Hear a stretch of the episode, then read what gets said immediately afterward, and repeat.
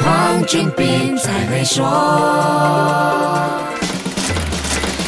你好，我是黄俊斌。还记得之前说过与巴菲特共进午餐的慈善拍卖吗？这个慈善拍卖活动可以说每一年都吸引了富豪圈和投资界的注意力。有了这些富贵兵团的参与，每一年的最终成交价都令我们这些凡夫俗子深深体会什么是贫穷限制了我们的想象。在疫情影响下停办两年的与巴菲特共进午餐，今年复办，但却是最后一次举行。我特别好奇，今年的竞标最终成交价会是多少呢？最后一届活动会不会创出竞标？新纪录，还有最近全球富豪的身家大缩水，富豪们愿意拿出多少钱为善最乐？这些问题不只检测了经济信心，还展现了九十一岁高龄的股神魅力究竟有多大，人缘到底有多好？不负众望，今年的成交价直接创造了一个新的天花板，一千九百万美元是今年得标者与股神巴菲特共进午餐的代价。这个代价远远超越了二零一九年孙晨宇四百五十六点七万美元的得标记录。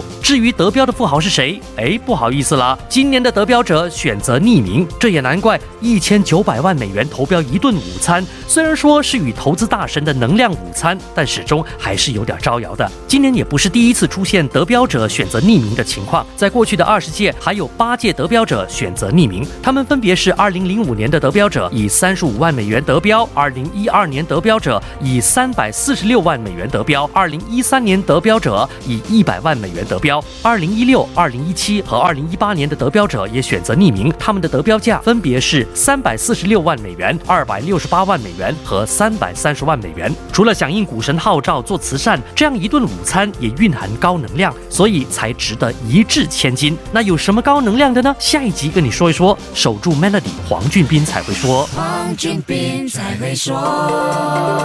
现在就通过 Maybank SME 抓住新商机，详情浏览 maybanktoyou.com 的 my/sme 或致电幺三零零八零八六六八，需符合条规。